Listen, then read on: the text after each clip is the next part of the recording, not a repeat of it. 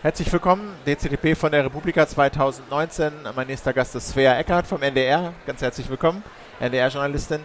Ähm, wir haben dich mal eingeladen, weil ihr ein ganz, wie ich finde, wichtiges Thema recherchiert habt. Wenn wir versuchen, sagen wir mal, den richtigen Weg für uns in der Gesellschaft zu finden, dann brauchen wir Fakten. Wir brauchen irgendwie bei aller Diversität der politischen Meinung brauchen wir irgendwie eine Basismenge an Fakten, auf die wir uns alle einigen können. Diese Fakten bekommen wir in aller Regel ganz oft aus der Wissenschaft. Dafür gibt es Wissenschaft. Und ihr habt jetzt einen Fall recherchiert, der zeigt, dass Lobbyisten, also Leute, die Einfluss nehmen wollen auf politische Entscheidungen, nicht erst bei der politischen Entscheidung ansetzen, wenn gestritten wird im Parlament, sondern schon in der Vorstufe ansetzen und versuchen, wenn man mal falsche Fakten, interessengeleitete Fakten in diese Diskussion einzuspeisen, indem sie Pseudowissenschaft produzieren. Erzähl doch mal, was euer Rechercheansatz war. Was habt ihr recherchiert? Also ähm, es, es, gibt sozusagen tatsächlich Magazine, ähm, die geben vor, wissenschaftlich zu sein. Da steht äh, vorne drauf, das äh, Fach, äh, fachspezifisches Magazin, geprüft durch anerkannte Wissenschaftler. Das steht da vorne drauf. Das ist sozusagen die Werbung, das ist der Stempel. Und ähm, der Witz ist aber jetzt, dass man bei diesen Magazinen alles einreichen kann, also von ähm, computergenerierten Nonsens, also dem totalen Quatsch, bis zu, sag ich mal, mittelguter, schlechter Forschung, bis zu Spitzenforschung, ist ganz egal, weil es prüft nämlich keiner. Es wird alles akzeptiert. Und das ist eben besonders in dem Fall interessant, wenn es um Lobbyismus geht zum Beispiel. Ähm, bevor wir darauf eingehen, was ihr genau gemacht habt, da gibt es halt Magazine, die schreiben drauf Wissenschaft und es ist letztlich, kann alles drin sein, Quark, kann man sagen, okay. Gibt auch andere komische Zeitschriften, die liest halt niemand. Welchen Einfluss nehmen diese Quatsch-Wissenschaftszeitungen auf die wissenschaftliche und dann letztlich gesellschaftliche Debatte? Das wird in dem Moment interessant, wo zum Beispiel Lobbyisten oder Vereine ähm, diese Studien hernehmen und sagen, schau mal, hier in dieser Studie steht drin, den menschgemachten Klimawandel gibt es nicht. Und das passiert dann in dem Moment, wo sie mit diesen Studien in die Landtage gehen ne? und sozusagen dann auf den politischen Entscheidungsprozess einwirken und sagen, okay, ihr sagt, euch sagen Experten, den Klimawandel gibt es. Wir sagen euch, unsere Experten, die publizieren auch in wissenschaftlichen Magazinen, die gehen auch auf Konferenzen, sagen uns, den menschgemachten Klimawandel gibt es nicht. So, es gibt diese Meinung, es gibt diese Meinung, also mh, hm, ja. komplizierte Debatte. Und in dem Moment haben wir eigentlich sozusagen einen gesellschaftlichen Konsens, nämlich zum Beispiel darüber, dass es den Klimawandel gibt auf, aufgehoben, ausgehebelt. Und der auch menschengemacht ist. Das ist ja, ja das, was genau. bei einigen dann abgestritten wird. Ja, ne? das, genau. das ist sozusagen der Mechanismus, den wir da festgestellt haben. Ja? Und, ähm, Wer macht diese Magazine? Also dieses, das ist sozusagen, es ist ein Win-Win-Win, ja, also alle gewinnen. Also es gibt sozusagen ähm, die, diese, diese sogenannten Raubverlage, die nennen sich Raubverlage, weil die sozusagen, ähm, weil dort auch normale, echte Wissenschaftler aus Versehen veröffentlichen und die dann ausgeraubt werden. Daher kommt dieser ein bisschen komplizierte äh, Name.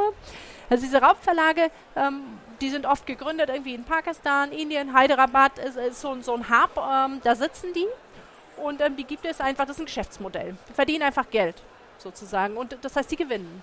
Ähm, die Leute, die dort einreichen, können, egal was sie wollen, dort einreichen, bezahlen und bekommen ihre Studie veröffentlicht. Ja? Das heißt, die gewinnen auch. Ja? Und das heißt, ähm, es gibt Leute, die verdienen damit Geld und es gibt Leute, die wollen gerne ihr Geld dort ausgeben. Und deswegen ähm, ist das eigentlich, sagen wir mal, ein geschlossenes, glückliches System, was viele Jahre äh, prosperiert hat.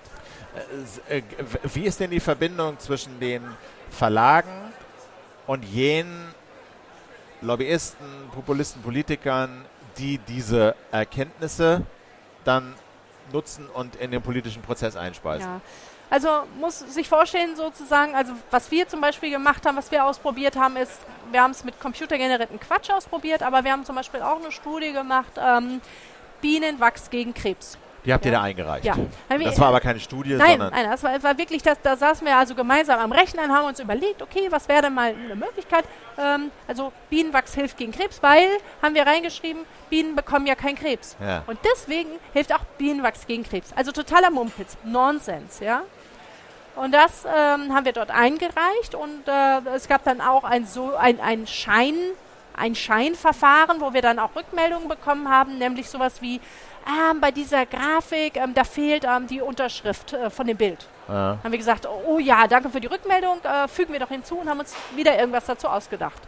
Und dann kam die Rückmeldung, das ist eine, äh, ein, eine neuartige Studie, sehr interessant, veröffentlichen wir. Und dann ist sozusagen diese Studie, ähm, wurde eben dann in einem wissenschaftlichen Journal veröffentlicht. Ja. ja. Und der Witz ist eben, dass wir haben als Journalisten dort einfach Quatsch eingereicht. Aber unsere Studie steht dann im Prinzip auch neben Studien von Lobbyisten, von Konzernen, äh, vielleicht sogar von, von echten Wissenschaftlern auch, die, die, das, die das sozusagen nicht gecheckt haben, dass das eben ein, ein Raubverlag ist. Und dann entsteht da so eine, so eine Mischpoke aus Artikeln, die ein Laie, ja, jemand, der danach googelt, ja, Krebs, Heilung, Wundermittel, nicht mehr auseinanderhalten kann. Und das heißt also, das ist auch ein gutes Vehikel, gutes Vehikel für Lobbyisten, um halt ihre Studien irgendwo publiziert zu bekommen und dann sagen zu können, hier, äh, wichtige Studie ja. für die Debatte. Beispiel Tabakindustrie zum Beispiel. Also die Tabakindustrie ist ja bekannt dafür, ähm, sozusagen ähm, ja, also mit, mit ihre, sagen wir mal, ihre ganz eigene wissenschaftliche Wahrheit zu, zu produzieren. Ja, Tabakindustrie, genauso haben wir auch Studien äh, gefunden von, von der Zuckerindustrie, die dort veröffentlicht. Und also bei Beispiel Tabakindustrie haben wir einige Studien gefunden jetzt zu den neuen ähm, Zigaretten, zu diesen Verdampfern. Bei diesen Verdampfern weiß man noch gar nicht, sind die schädlich, sind die nicht schädlich, hm, man weiß es nicht. Also macht die Tabakindustrie ihre eigenen Studien. Die veröffentlicht sie nicht in anerkannten wissenschaftlichen Journalen, wo sie im Prinzip ein Feedback bekommt von Wissenschaftlern, von echten Wissenschaftlern, sondern bei solchen Scheinverlagen. Jetzt Und ist ja die Frage, ähm, wie, also wenn die in Indien, Pakistan publiziert werden, äh, kann man wahrscheinlich schwer dagegen vorgehen. Viel wichtiger finde ich ja ist die Frage, wie können wir als Gesellschaft, als sowohl Journalisten, aber auch ganz normale Bürger, Bürgerinnen, äh, die sich interessieren, äh, diese A-Journale erkennen, mhm. äh, für uns mental rausfiltern und wie erkennen wir valide wissenschaftliche Journale? Also das ist so, ähm, die Unternehmen, die Verlage, die sitzen vielleicht in Heiderabatt, ja, in irgendeinem, sag ich mal, in irgendeiner Garage, aber veröffentlicht werden diese Artikel ja äh, mit dem großen Emblem und Siegel äh, sozusagen im Internet. Ja. ja. das heißt, in dem Moment, wo ich google, Hilfe gegen Krebs, ja, Heilung, äh, kommen die auf. Oder wo ich suche, äh, Google, ähm, äh, äh Zigaretten unschädlich oder Studie Zigaretten, dann tauchen die auf. Das ist auch der Sinn. Ne? So, ja. so dringen im Prinzip dieses vermeintliche Wissen auch zu uns, äh, die, äh, zu, so dringt das auch zu uns. Und das heißt für mich als zum einen als Verbraucher, dass ich bei Studien einfach skeptisch sein muss. Also dass sozusagen ich nicht äh, sagen kann, okay, da ist eine Studie, da steht Wissenschaft drauf. Ich muss immer gucken, wo ist die erschienen. Genau, aber man, also Skeptis, Skepsis ist ja in der Regel eine ganz gute Haltung, nur man muss halt auch vermeiden, dass alles in Frage gestellt wird. Ja, dass sozusagen nichts mehr gilt, ja. alles ist ähm, ein Vielleicht und äh, vielleicht ja. ist es aber auch ja. anders. Deswegen ist es ja wichtig zu erkennen, ähm, auch Wissens also wirklich wissenschaftlich peer-reviewte Studien mit ähm, äh, mit, mit, mit, mit äh, ja, angefertigt nach wissenschaftlichen Kriterien. Auch die kommen nicht immer zu hundertprozentigen Wahrheiten, sondern arbeiten mit Wahrscheinlichkeiten. Aber man will ja schon wissen, ob diese Erkenntnis nach den wissenschaftlichen Standards, äh, sagen wir mal, erworben wurde oder hergestellt wurde. Also das heißt, wie erkennt man denn wissenschaftliche Studien? Ja, also man kann sozusagen ähm, ich würde es eher andersrum machen. Ich würde sagen, diese Raubverlage, die ja. kann man nämlich relativ gut erkennen. Wie viele also, sind das? Oh, das sind viele. Ja. Das sind ja mehrere hundert ah, ja, äh, Verlage. Okay. Ja, ja, und die Journale darunter. Also wir reden über Tausende von okay, Journalen. Okay, wie erkennt man ähm, trotzdem sozusagen, sagen wir mal, ich sehe einen wissenschaftlichen Artikel, dann kann ich gucken, in welchem Verlag ist dies, das erschienen. Ja. Dann kann ich wiederum diesen Verlag äh, googeln und kann gucken, okay, wo sitzt denn der Verlag? Was ist denn die Postadresse? Jetzt ist nicht jeder Verlag irgendwie, äh, der Postadresse Heiderabatt hat, muss nicht schlechter. Aber ich kann, ich kann weitere Mechanismen, ich kann gucken, wer veröffentlicht denn noch dort? Ne? Welche Universitäten, welche Wissenschaftler? Dann, es gibt sozusagen genannte White Listings, also weiße Listen, die gepflegt werden. Da stehen die nicht drauf. Ja? Also es von wissenschaftlichen Journalen, genau, weiße Listen von ja, wissenschaftlichen da, da stehen Journalen. Dann so, da stehen diese Journale nicht drauf. Oder ja. es gibt auch schwarze Listen, ja, Black Listings. Das heißt, Ich kann so sozusagen, wenn ich wirklich sagen will, okay, ist diese Studie, ja, kann man der irgendwie vertrauen? Dann kann ich im Prinzip über, diese, über diesen Background-Check gucken, okay, ähm, stimmt das oder stimmt das nicht? Und ich glaube, das ist ein ganz wichtiger Prozess, vor allem auch für Journalisten, die halt oft Multiplikatoren sind.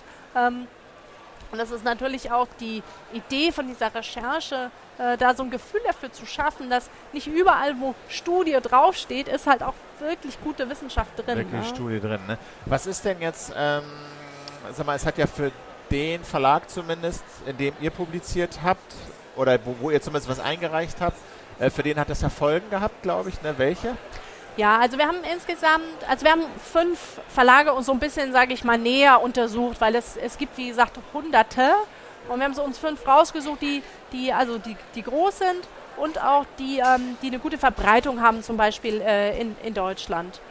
Und ähm, die haben wir uns eben rausgesucht und für die hat es also insofern schon Folgen gehabt, als dass wir ähm, durch die Veröffentlichung eine sehr große ähm, sozusagen Awareness geschaffen haben, zum einen der Gesellschaft, aber auch in der wissenschaftlichen Community, ähm, sodass ich jetzt nicht mehr so leicht dort veröffentlichen kann, weil wenn ich jetzt bei einem dieser Verlage veröffentliche, kann jeder Verbraucher, jeder Wissenschaftler kann diesen Namen googeln, kann den suchen und wird sofort auf unsere Recherche aufmerksam werden. Das heißt also, die Verlage, ähm, das sehen wir auch in den Zahlen, wir haben auch Auswertungen gemacht, wie viel noch veröffentlicht wurde, das sehen wir auch in den Zahlen, dass die, ähm, dass sie deutlich zurückgegangen sind. Äh, haben Sie auch monetäre äh, Folgen also davon, zu verkraften? Davon ist auszugehen. Also ähm, bei dem größten Verlag, da gab es jetzt gerade eine Strafe in den USA. Das war ein Prozess, der lief ähm, parallel zu unserer Recherche.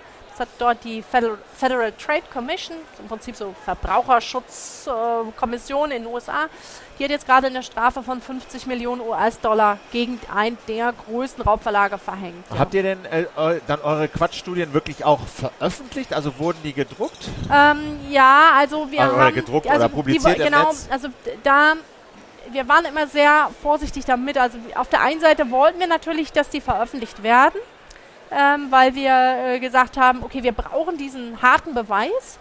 Ähm, Gerade zum Beispiel bei Bienenwachs gegen Krebs hatten wir halt die Befürchtung, wenn wir die, wenn die veröffentlicht wird, am Ende verbreitet die sich noch und Klar. irgendjemand glaubt es dann Klar. wirklich und das wäre das wäre wär, wär, wär also schrecklich. Ja? Da, genau. Deswegen bei Bienenwachs gegen Krebs, die, die, also äh, sozusagen, die wurde veröffentlicht und wir haben sofort in, in der Sekunde im Prinzip die, die Nachricht geschrieben, ähm, äh, oh, ähm, irgendwie, äh, wir sind Journalisten, ähm, das ist alles ein großer Fake und ein Test und die wurde sofort wieder rausgenommen vom Verlag selbst. Ah. Sodass wir nicht diesen Effekt hatten, dass es sich verbreitet okay. hat. Wir haben aber die Studien, die computergenerierter Nonsens waren, ähm, sozusagen, die haben wir einfach stehen lassen, weil wir dachten, nun gut, also computergenerierter Nonsens ist. Also Nonsens, das ist nicht mal Deutsch oder? Es ist Englisch, aber es ergibt keinen Sinn. Also es sind Wörter, aber sie ergeben einfach, man kann das lesen, aber man äh, äh, es, es, ist, ist äh, Salat. Also genau, es, es, ist Subjekt, Verb, Objekt, aber das, das, dann hört es auch schon auf. Ah. Die haben wir einfach stehen lassen. Und ähm, also tatsächlich muss man leider sagen, dass wir in einem Uni-Katalog noch stehen an einer deutschen Uni stehen wir im Universitätskatalog. Mit diesem Quatschaufsatz? Mit diesem Quatschaufsatz. Also das ist eigentlich fast traurig, weil man sieht, dass sich tatsächlich dieser Quatsch einfach verbreitet. verbreitet. Ja, wie im Prinzip wie so ein, wie so ein Virus oder wie so ein Geschwür, ähm, was halt immer tiefer in, die, in das System eindringt. Also eigentlich ist, der, ist, der, ist, der, ist die Gegenmaßnahme, diese Verlage zu enttarnen und genau. googelbar zu machen sozusagen. Ja, ganz ne? genau, ja. Dass, dass man dort nicht mal ohne weiteres veröffentlichen kann. Okay. Svea, ganz herzlichen Dank. Ja, gerne. Äh, alles Gute. Wo kann man das finden? Beim SZ-Magazin beim NDR? Ähm, genau, also man kann das ähm, bei uns in der ARD-Mediathek. Unsere Dokumentation ist noch online. Auch die ganzen Artikel dazu sind online verfügbar. Wie heißt die Dokumentation? Also die, die Dokumentation heißt äh, Fake Science, die Lügenmacher. Wenn man das eingibt, findet man sofort. Findet man das, alles klar.